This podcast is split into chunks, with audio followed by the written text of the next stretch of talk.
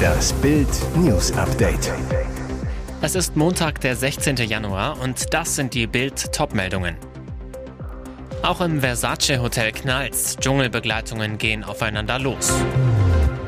Selbst bei Kleinstbeträgen nicht. Erster Technikhändler nimmt kein Bargeld mehr. Schneetief im Anmarsch, der graue Gero rollt über Deutschland. Während die Promis im Dschungelcamp aufeinander losgehen, hat es nun auch bei den Begleitern gekracht, die während der Dreharbeiten im luxuriösen Fünf-Sterne-Hotel Palazzo Versace an der Goldküste wohnen. Was war passiert? Nach Bildinformationen kam es am Montagmorgen im Palazzo Versace zu einer Schreierei zwischen zwei Begleiterinnen der RTL Dschungelcamp-Kandidaten. Die Rede ist von Yvonne König, die Ehefrau von Neue Deutsche Welle Musiker Markus Mörl und Yvonne Wölke, die beste Freundin von Reality-TV-Star Jamila Rowe.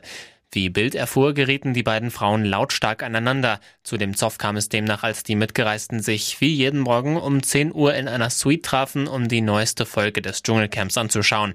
In dem Raum gibt es für gewöhnlich Kaffee, Saft und Frühstück. Bei dem lautstarken Streit, der im ganzen Hausflur zu hören gewesen sein soll, ging es laut Augenzeugen um die Betreuung von Jamilas Tochter Jada Rose. Markus Mörls Frau soll zuvor Yvonne Wölke für ihre Betreuung der Tochter von Rowe kritisiert haben. Auch bei anderen Begleitern habe sich Mörls Frau darüber beschwert, wie Jamilas Freundin auf das Kind aufpasst. Der deutsche Apple-Händler Gravis nimmt ab sofort kein Bargeld mehr an. Das gelte bundesweit für alle 40 Filialen, teilte das Unternehmen am Montagvormittag mit. Selbst Kleinstbeträge müssten demnach künftig ohne Bargeld gezahlt werden. Ein Grund für die Maßnahme? Zuletzt habe nur noch ein kleiner, einstelliger Prozentanteil der Kunden bar gezahlt, so der Konzern gegenüber dem Spiegel. In ausgewählten Filialen habe bereits eine erfolgreiche Testphase stattgefunden. Fakt ist aber auch, dass Gravis von dem Schritt profitiert. Für uns als Händler ist bargeldloses Zahlen kostengünstiger, einfacher und es ermöglicht schnellere Prozesse, so das Unternehmen. Rechtlich sieht sich Gravis auf der sicheren Seite. Ein gesetzliches Zahlungsmittel könne ausgeschlossen werden, sofern darüber informiert werde. Das geschehe durch Hinweise in den Geschäften und in den AGB. Für die Mitarbeiter bedeutet der Wegfall von Bargeld weniger Zeitaufwand und mehr Sicherheit, hieß es. Denn auch die Risiken von Falschgeld und beim Bargeldtransport zur Bank fallen jetzt weg. Gravis unternimmt den Schritt in schwierigem Umfeld, denn Deutschland ist Barzahlerland. 58 Prozent der Zahlungen werden bar beglichen. Der Winter versucht es noch einmal. Mit Schneetief Gero sollen jetzt auch weiße Flocken nach Deutschland kommen. In den Niederungen werden 0 bis 5 Grad erwartet. Ab 4 bis 500 Metern kann es stellenweise leichten Dauerfrost geben. Diplom-Meteorologe Dominik Jung von Wetter.net zu Bild. Heute sind in den westlichen Mittelgebirgen ab 400 Metern bis zu 10 Zentimeter Schnee möglich. Eine markante Dauerfrostwetterlage mit Schnee bis ganz runter ist in dieser Woche aber nicht in Sicht. Und auch nächste Woche sieht es nicht nach einem Wintereinbruch bis ganz nach unten aus. Der Winter dümpelt weiter so vor sich hin. Klimatologe Dr. Carsten Brandt von donnerwetter.de zu Bild.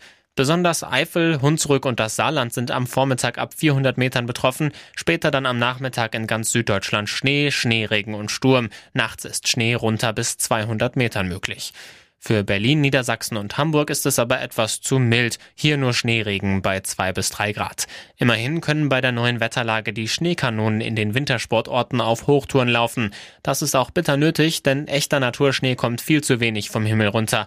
Aber immerhin ist es nun für den Einsatz der künstlichen Beschneiung kalt genug. Ein schwacher Trost, so Wetterexperte Jung. Gute Nachrichten für alle Olympia-Fans. Die Austragungsorte der kommenden Olympischen Spiele stehen bis 2032 weitestgehend fest. Jetzt ist auch eine weitere Entscheidung in trockenen Tüchern. Wie bislang sind die Olympischen Sommer- und Winterspiele auch weiterhin im öffentlich-rechtlichen Rundfunk zu sehen, bis mindestens 2032. Das betrifft die Olympischen Sommerspiele 2028 in Los Angeles, 2032 in Brisbane, die Winterspiele 2026 in Mailand und Cortina d'Ampezzo und 2030 Austragungsort noch offen. Das Internationale Olympische Komitee hat die Medienrechte für Europa an den Zusammenschluss der öffentlich-rechtlichen Rundfunkanstalten in Europa fest vergeben. Heißt, Olympia ist weiter wie bisher in der ARD und im ZDF zu sehen und für jeden frei empfangbar. ARD und ZDF sollen wie jedes EBU-Mitglied über 200 Stunden über die Olympischen Sommerspiele und 100 Stunden über die Winterspiele berichten. ZDF-Intendant Norbert Himmler, die Zuschauerinnen und Zuschauer in Deutschland können sich darauf freuen, dass wir die Olympischen Spiele auch künftig in ihrer sportlichen Vielfalt für alle frei empfangbar übertragen. Wir werden dabei unsere ganze redaktionelle Expertise und produktionelle Erfahrung einbringen.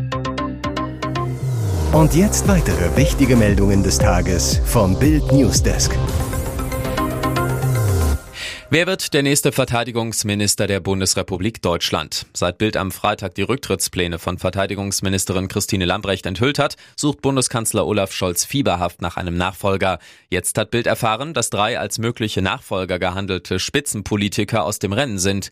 Arbeitsminister Hubertus Heil, SPD-Chef Lars Klingbeil und Kanzleramtschef Wolfgang Schmidt werden nach Bildinformationen das Verteidigungsministerium nicht übernehmen. Wie Bild ebenfalls erfuhr, gilt bei der Besetzung nicht länger die Frauenquote.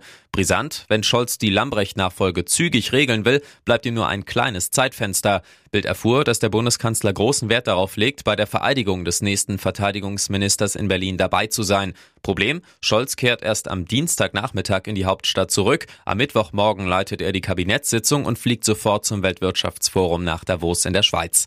Heißt, wenn Scholz eine peinliche Hängepartie vermeiden will, muss der neue Verteidigungsminister zwischen Dienstagnachmittag und Mittwochmorgen vereidigt werden. Die Filmwelt verliert eine ihrer letzten großen Diven. Die italienische Schauspiellegende Gina Lollobrigida ist im Alter von 95 Jahren gestorben. Die Karriere der Diva ist eng mit dem italienischen Neorealismus verwoben. Lollo, die schon als Dreijährige Italiens schönstes Kleinkind war, wurde auf der Straße entdeckt. Sie hatte 1951 ihre ersten großen Rollen in den Filmen Jagd ohne Gnade und Achtung Bandit. Doch der Durchbruch gelang ihr außerhalb Italiens.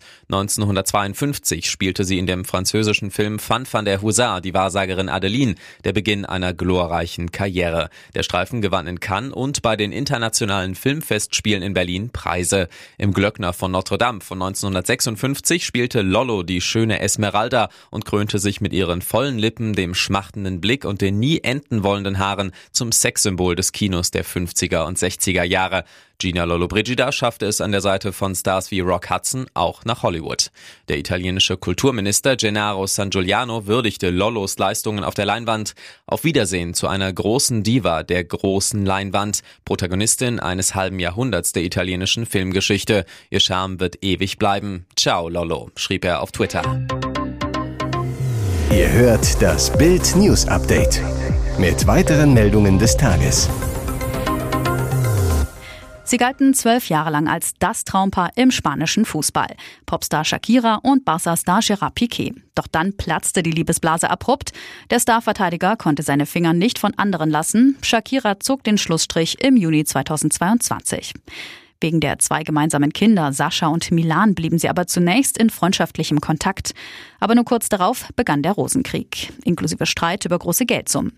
Jetzt schießt die Wacker Wacker Sängerin in ihrem neuen spanischen Hit ganz bizarre Pfeile gegen Piquet und auch seine neue Freundin Clara Chia. Die ist, wie sollte es auch anders sein, auch noch genau die Frau, mit der die Zweifachmama betrogen wurde und arbeitet für Piquets Sport- und Mediengruppe Cosmos. Dort sollen sich die beiden kennengelernt haben. Ein doppelter Schlag ins Gesicht. Und den ganzen Frust lud sie direkt mal ungefiltert mit Bizarre Rap im Tonstudio ab. Ihr Video hat auf YouTube mittlerweile über 110 Millionen Klicks und zeigt eine in blauen Filter getauchte Shakira, die provokant in die Kamera schaut, während sie ihre Zeilen ablässt. Ich bin zwei 22er wert, das Alter von Clara. Du hast einen Ferrari gegen einen Twingo eingetauscht. Du hast eine Rolex gegen eine Casio eingetauscht, heißt es aus dem Spanischen übersetzt im neuen Song der gebürtigen Kolumbianerin.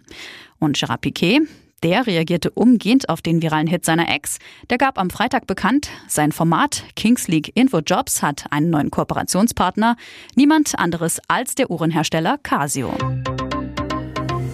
Hier ist das Bild News Update. Und das ist heute auch noch hörenswert. Als dieser Komet das letzte Mal an der Erde vorbeiraste, da malten die Neandertaler noch an Höhlenwände und tanzten um ihr Lagerfeuer. Astrofans fiebern einem ultraseltenen Himmelsspektakel entgegen.